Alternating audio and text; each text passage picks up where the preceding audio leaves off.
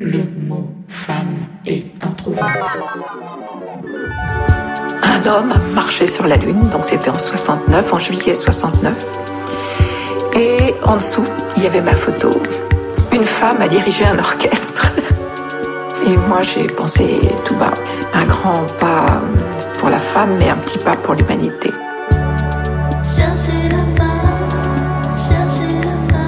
Le podcast qui parle des femmes et qui fait parler des femmes du monde de la musique.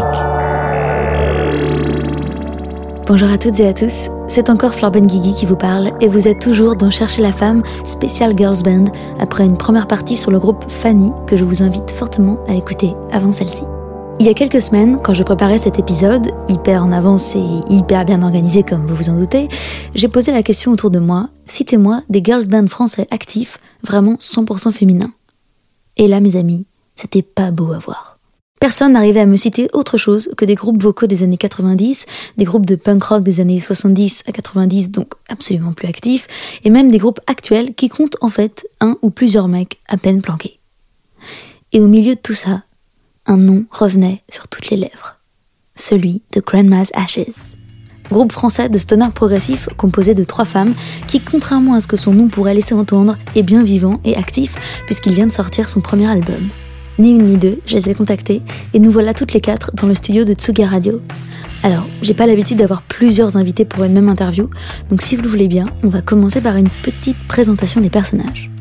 Alors moi c'est Eva, je suis chanteuse et bassiste dans le groupe Grandma's Ashes. Moi c'est Edith, je suis à la batterie et je fais des chœurs. Et moi c'est Myriam, je suis à la guitare et je fais des chœurs aussi. Avant d'être un groupe, nos trois grand-mères, qui sont franchement jeunes et flamboyantes pour leur grand âge, ont commencé la musique individuellement, et ça m'intéressait de connaître leurs backgrounds musicaux respectifs.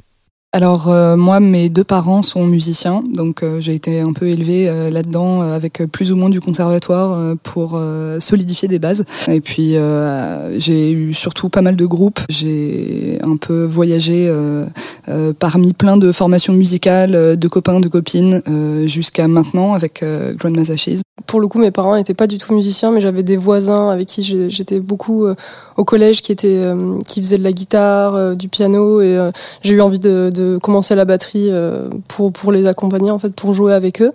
Et donc j'ai fait une école de musique et euh, j'ai toujours voulu être musicienne, mais le fait que dans mon entourage personne sache comment ça fonctionne, euh, que l'intermittence souvent c'est euh, dans l'esprit commun, c'est la précarité. Tu peux pas vivre en étant musicien, c'est ça, ça, sera ta passion. C'est un peu ce que toute ma famille m'a répété jusqu'à que je, je, rencontre des gens qui soient intermittents, comme Myriam qui m'a qui m'a beaucoup aidé, qui m'a expliqué comment ça fonctionnait, qui m'a dit mais en fait c'est très simple.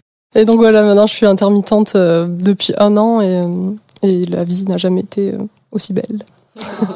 Moi, mes parents sont très mélomanes et mon père jouait un peu de guitare, donc j'ai fait un peu de cours à droite à gauche, mais c'était pas trop mon truc. Et en fait, c'est en rencontrant pareil des, des amis au collège, en fondant des groupes un peu à droite à gauche, que je me suis dit que la pratique musicale, c'était en groupe, c'était vraiment ce qui m'attirait le plus, jouer avec des gens, partager des moments, faire des concerts. Et comme Edith, voilà, je voulais en faire mon métier, mais personne dans ma famille est artiste. Et c'est ma mère qui m'a conseillé de devenir ingénieur du son. Elle m'a dit, ah, tu devrais faire ça comme étude, au moins, tu auras un pied dans la musique, tu sauras ce que tu fais. Donc j'ai fait une formation de trois ans et après je me suis mis à sonoriser des groupes en live. J'ai fait quelques tournées, j'ai bossé dans des salles à Paris comme le Point éphémère, le Trabendo. En fait, en discutant, pareil, en croisant plein de musiciens, musiciennes déjà professionnels, je me suis dit que c'était euh, accessible à un moment et qu'il faudrait que je me lance. Et euh, en jouant en même temps avec euh, Edith et Eva, on a on a beaucoup appris toutes les trois ensemble, je pense, à jouer de la musique. On a fait une école de jazz après avec Edith pendant un an, histoire de, solidifier nos bases. Et nous voilà, voilà. Moi, ça fait euh, cinq ans que je suis intermittente maintenant. Ok, alors, une fois qu'on en est là, la question c'est comment est-ce qu'on arrive à créer un girls band? En fait, euh, j'avais un projet de, rock euh, pop où j'étais la chanteuse bassiste qui composait un peu un peu tout.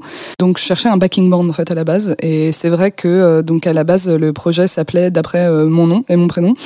C'était Eva Hagen Band. Et en fait, quand j'ai rencontré Myriam, elle s'est tellement impliquée rapidement, on s'est tellement bien entendu musicalement au niveau des compos. Elle a tellement ajouté sa patte en fait dans, dans tout ce qu'elle faisait. C'était vraiment la signature sur Myriam en fait à chaque fois qu'elle faisait une guitare, que on voyait pas le projet s'appelait plus longtemps Eva Hagen Band parce que euh, il s'agissait plus que de moi, il s'agissait aussi de notre association à Myriam et à moi. Donc on a décidé de changer le nom du groupe on a joué avec euh, pas mal de pas mal de batteurs, de batteuses différents, euh, jusqu'au jour où on est tombé sur euh, Edith, euh, pareil sur une, une, petite annonce sur EasyZig. Je sais pas si tu vois cette espèce de vieux site qui date des années 90, je crois, qui a jamais été mis à jour. Et moi, je suis arrivée à Paris à 18 ans, Edith aussi pour nos études. Et enfin, c'était un peu mon réflexe. Je me suis dit bon, je connais personne, je connais pas de musicien, je sais pas où sortir. Bon, bah, je vais mettre des annonces sur internet. Donc, je suis allée sur trois quatre sites différents. On a pris, réservé un studio pendant trois heures. On est arrivé, on s'est à peine dit bonjour. On a commencé à jouer, voir si ça matchait ou pas, et, et ça l'a fait.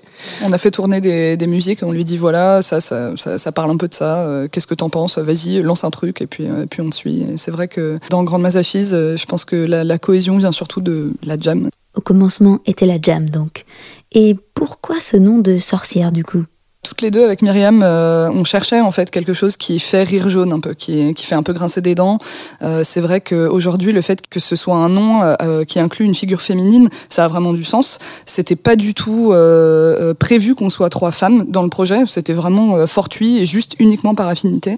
Et aujourd'hui, ça a du sens avec la musique qu'on compose aussi. Ça a du sens parce qu'il y a une question d'héritage aussi. Oui, c'est ça, ça, ça. marchait bien avec la musique qu'on avait envie d'exprimer. Et puis, je pense, enfin, dans notre entourage, on a eu quand même des figures maternelle et des grands-mères assez fortes avec qui on s'entend plus ou moins bien quoi mais je pense que inconsciemment le fait de leur rendre hommage, c'est quelque chose qui fonctionne bien avec les, les femmes qu'on a envie d'être aujourd'hui. ça fait écho aussi à toutes les, les, femmes dans la musique aussi qui nous ont, qui nous ont nourris, les femmes qui nous ont précédés un peu. Et, et c'est vrai qu'en fait, on, on se l'est pas formulé tout de suite et aujourd'hui, je trouve ça assez fort quand même. Toutes les femmes de leur vie en un nom réuni, en fait. Euh, ok, je sors. Mais du coup, ces femmes, qui sont-elles? Euh, moi, c'était beaucoup Nina Hagen. du coup, c'est mes parents qui me qui me l'ont montré. Et, euh, entre son maquillage, ses cheveux, son, son attitude en fait sur scène euh, par rapport à, au, au, cliché un peu intégré de chanteuse que j'avais en étant petite, en regardant la télé, la Starac. voilà, c'était euh, des chanteuses sexy qui se voulaient un petit peu dociles à l'image en tout cas. et là, il y avait voilà Nina Hagen qui qui criait dans son micro, qui se roulait par terre, qui enlevait ses vêtements avec les cheveux de toutes les couleurs je me disais waouh en fait euh, voilà c'est ça que je veux être. Elle est fun elle est pop euh, elle est punk j'adore. C'est vrai qu'à la batterie j'ai j'ai pas eu tout de suite euh, de enfin j'ai mis du temps à en découvrir en tout cas euh, même si bon j'écoutais The White Stripes euh, j'avais j'avais cette image quand même du duo euh, mec fille que, je trouvais que je trouvais fort avec The Kills ouais The White Stripes tout ça c'est des ça me parlait. Mais à la batterie j'ai même encore aujourd'hui là j'ai l'impression qu'il y a il y a des initiatives avec des réseaux comme Hit Like a Girl où on met vraiment les les femmes les femmes en avant, les femmes qui font de la batterie. Mais moi, la, la personnalité qui m'a le plus euh, inspirée quand j'étais ado, c'était Patti Smith. Euh. Enfin, j'adorais la lire, j'adorais l'écouter. Je trouvais qu'elle, euh, enfin, j'adore ce qu'elle incarne, ce côté hyper rebelle et, aussi androgyne que, j'adore, j'adore chez elle. Ouais, moi aussi à la guitare, j'ai pas mal galéré à trouver des modèles féminins. Et je pense qu'au début, je me posais même pas la question. J'étais dans une bande, bon, euh, avec euh, 90% de mecs, et juste on jouait ensemble, et on se faisait écouter euh, beaucoup de hard rock, de métal. Donc forcément, il y a que des, euh, des guitaristes masculins. Et en fait, je crois que je me suis beaucoup identifiée à ça. J'étais assez garçon manqué, du coup, étant adolescente. Enfin, dès que, dès que je voyais une vidéo de Led Zepp ou de, de Guns N' Roses, je m'habillais exactement comme eux, je me comportais comme eux. C'était assez drôle. Et puis par contre, enfin, au collège, il y a un moment, il y a un film qui est sorti, c'est les Runaways avec Kristen Stewart, qui joue Joan Jett.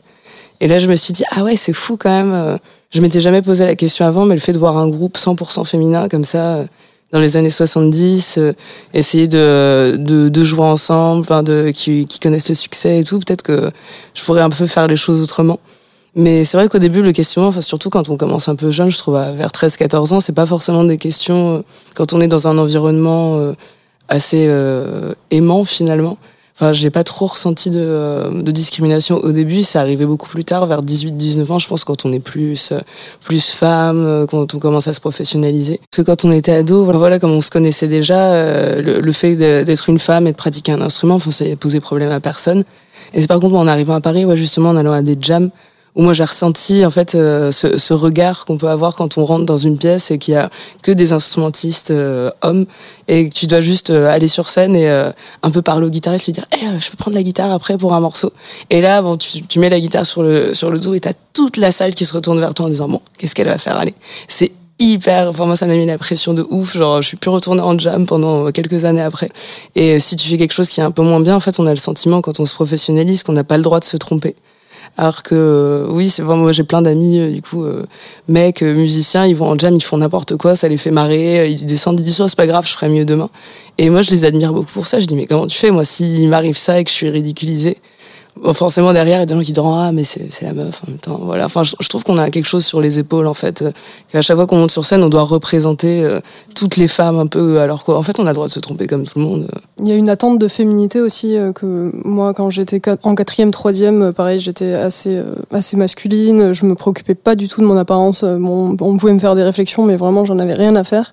Et là la batterie et surtout en étant un groupe de, trois meufs on, on, on peut pas on a l'impression qu'on peut pas arriver sur scène habillés comme des sacs, comme le font euh, beaucoup de groupes masculins d'ailleurs. mais, on, est obligé d'être euh, d'être féminine et euh, je sais plus qui avait dit ça, mais d'une batteuse, ah, elle, a la batterie, mais quand même, elle, elle, ressemble pas à une camionneuse quoi. Enfin, elle est pas, elle, est pas masculine, donc ça va. Alors que, enfin, on s'en fout quoi. Je veux dire, t'as pas, t'as pas, tu dois rien à personne, mais c'est vrai qu'on moi j'ai senti plus cette pression euh, en montant sur les scènes, euh, en étant plus visible en fait, de, de devoir, de devoir euh, ouais, une féminité au public et, et, aux hommes. Et en montant aussi, on s'est rendu compte de l'influence qu'on avait sur les, jeunes filles et les, jeunes femmes, chose que je n'avais pas du tout avant. Enfin, moi, je faisais de la musique dans, dans le sud-ouest, dans des, des, fêtes de village. Bon voilà, je, on n'avait pas ce rôle plus d'inspiratrice, on va dire. Et là, on, on se rend compte qu'on a un réel impact sur les jeunes filles. Et ça, ça, ça nous a vraiment euh, saisi, surtout là depuis un ou deux ans, où les, on a des, des petites filles, même parfois de 4-5 ans, qui viennent nous voir euh, au merch et, et qui nous font les cornes euh, du diable et qui sont moi, je, je, fais, je, fais de la guitare aussi. Et elles discutent avec nous et on se dit, waouh, en fait, ça se joue.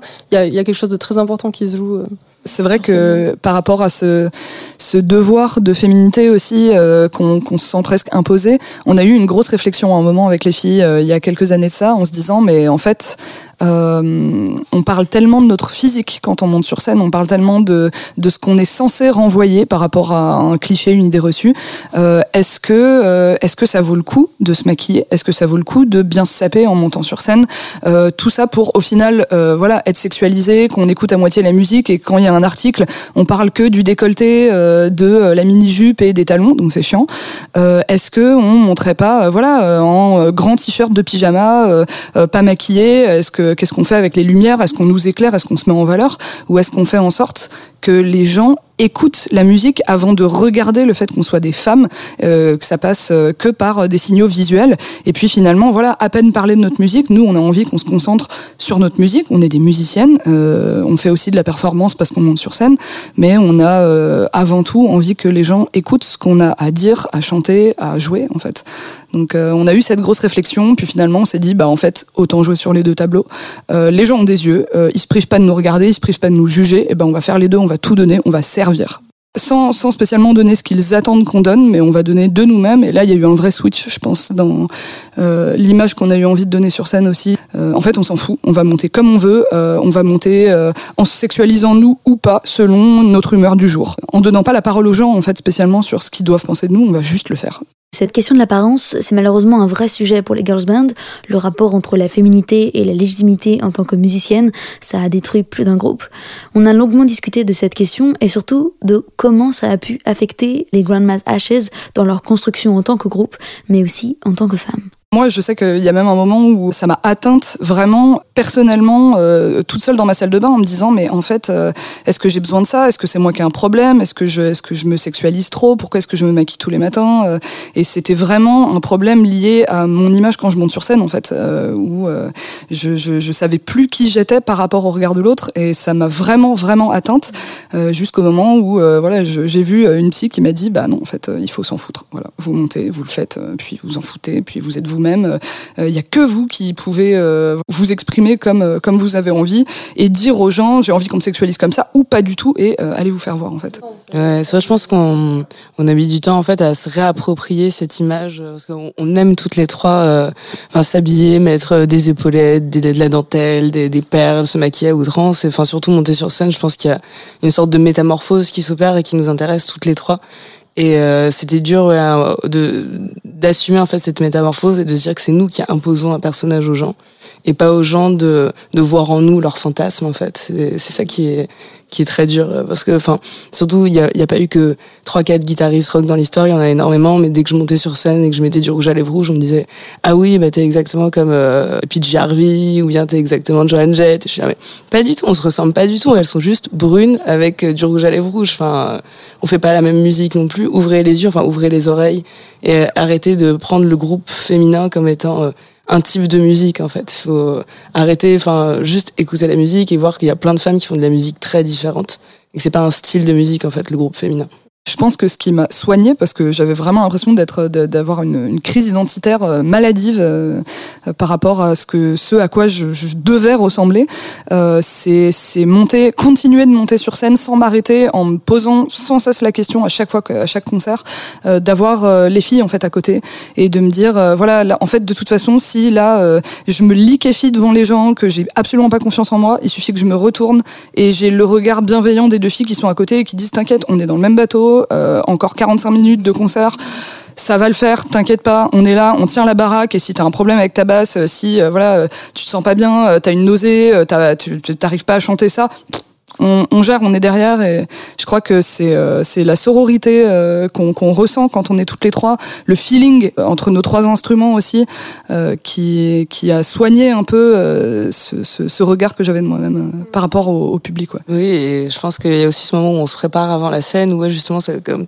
on se maquille toutes les trois ou pas et puis on s'habille, on a des tenues différentes et c'est vrai qu'on se fait beaucoup de feedback du coup de ah ouais toi tu t'habilles comme ça, est-ce que est-ce que je mets le harnais, est-ce que c'est too much et là en ce moment on se enfin on essaie de se pousser vraiment dans nos retranchements en disant Attends, t'as envie de mettre un harnais, de ressembler à Rammstein et qu'on soit en mode domina ce soir, on y va, on s'en fout, parce qu'on est trois à le faire et du coup c'est trop drôle. Enfin, c'est quelque chose, je pense en ce moment on a un peu trouvé le bon équilibre et, on s'amuse beaucoup en fait à le faire et quand on a une idée de d'image qu'on a envie de, de, donner sur scène, euh, là on soutient, on se dit on va y aller à fond. Et c'est vrai que le fait d'avoir deux autres euh, femmes dans le groupe qui disent ah non mais euh, t'inquiète c'est pas du tout ce ce que tu portes vas-y à fond moi je ferai encore plus euh, c'est euh, c'est hyper libérateur je trouve. Le nombre de fois où vraiment toutes les trois on s'est dit oh, mais voilà ce rouge à lèvres là voilà ça fait mauvais genre quoi ouais, bon. Et les deux autres qui font non pense pas ça on s'en fout non c'est beau voilà t'es sexy et alors on s'en fout comme si on allait moins nous prendre au sérieux juste parce qu'on a un rouge à lèvres rouge il y a un peu ce côté là où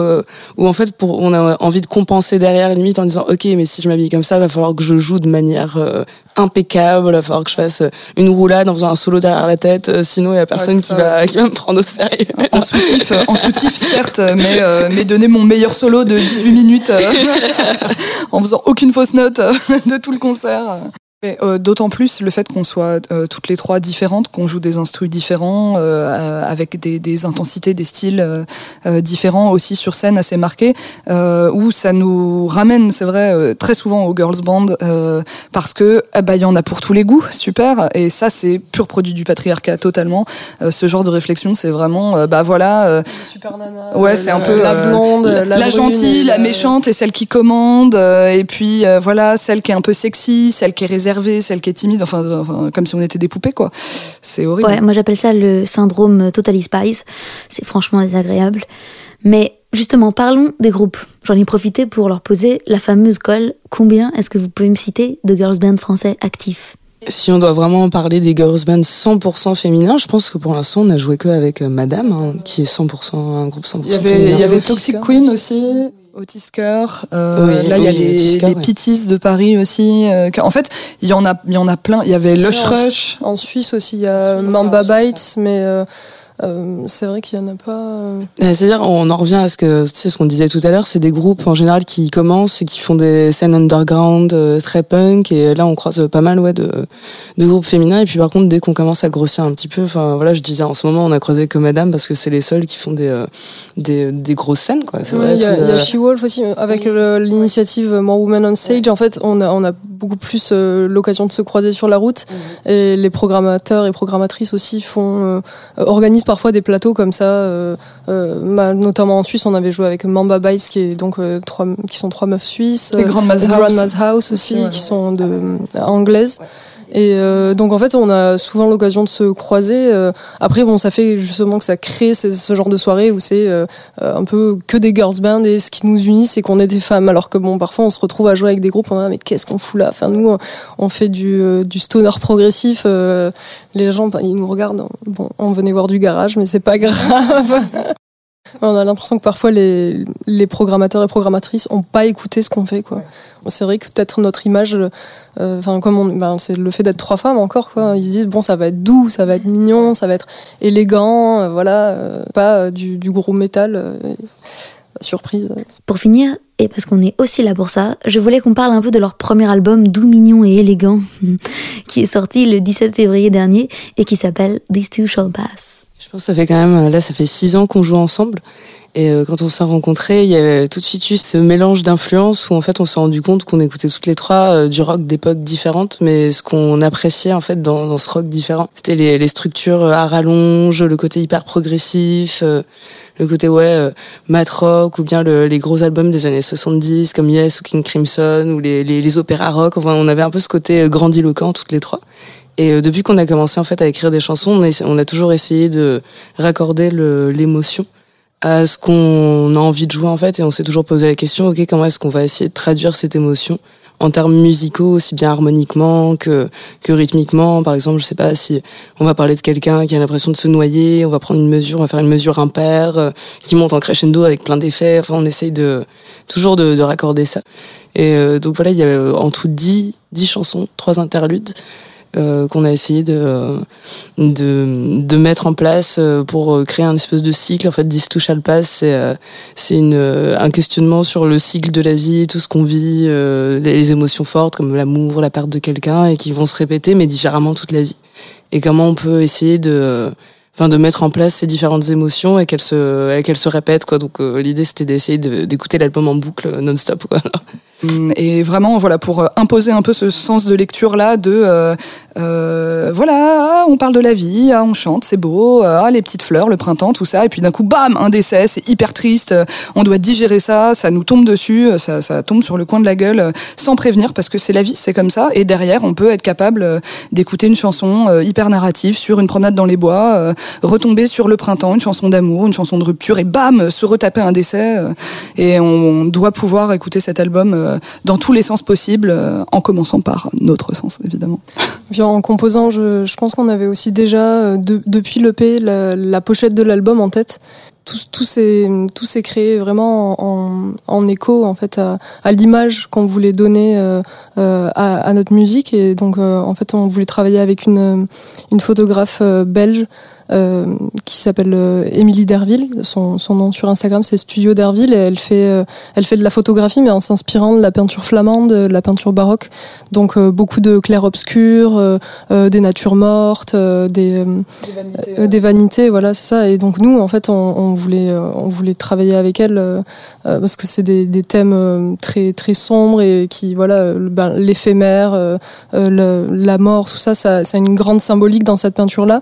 Donc on voulait euh, choisir, on a voulu choisir des objets euh, euh, pour pour cette pochette, donc la, la, dague, la fleur fanée et la grenade ouverte pour pour symboliser en fait les thèmes qu'il y a dans l'album, donc le désir, mais ça, peut être le, désir sexuel, le désir de vivre, enfin juste l'envie quoi, et puis la mélancolie et, et, la colère et en fait tout cet album a été composé en ayant ces objets en tête et en se disant voilà en fait t'es en miroir et donc on a on a vraiment passé du temps à à se prendre la tête à, à, mettre cette symbolique dans l'album et puis à, ce que tout ait un sens, les, chansons par rapport les, les, unes par rapport aux autres et dans leur interprétation. On a aussi, je pense que ce qui nous unit toutes les trois pas mal et qui fait qu'on trouve voilà une bonne une bonne synergie dans le groupe, c'est qu'on est hyper exigeantes toutes les trois et que on a des personnalités qui sont fortes et qu'on sait ce qu'on veut en fait, vraiment. Et en fait, on est hyper libre. Euh, on compose qu'on a envie de composer. Euh, quand on a commencé à, jouer, à composer toutes les trois, que ça s'est orienté vers du prog, on s'est dit euh, c'est hyper dur à définir. C'est quoi? Est-ce que si là on met des influences jazz, est-ce qu'il va falloir dire qu'on fait du prog jazz? Est-ce qu'on peut plus dire qu'on fait du métal du coup? Est-ce qu'on peut plus dire qu'on fait du stoner? Qu'est-ce qu'on fait?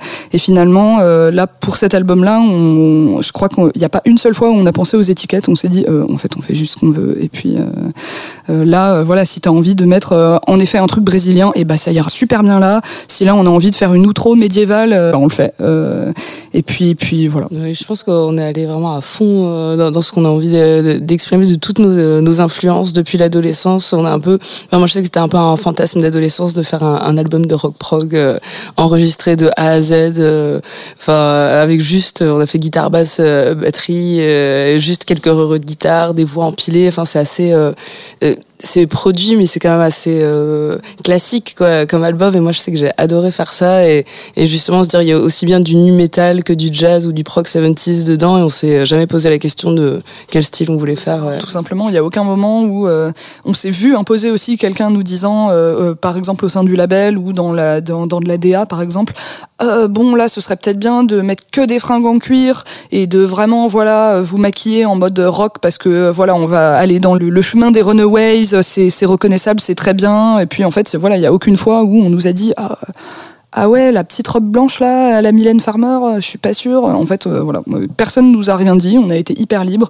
On a fait ce qu'on voulait. On a exploré les chemins qu'on voulait et on s'est à peine posé la question cette fois-ci. Les Grandma's Ashes sont en tournée dans toute la France pour promouvoir leur premier album. N'hésitez pas à aller les découvrir en live. Merci à elle d'être venue dans Chercher la femme et merci à vous d'avoir écouté cet épisode. J'espère qu'il vous a plu et que vous le partagerez autour de vous. Je vous laisse avec leur morceau Cassandra et on se retrouve le mois prochain. Prenez soin de vous. Bisous.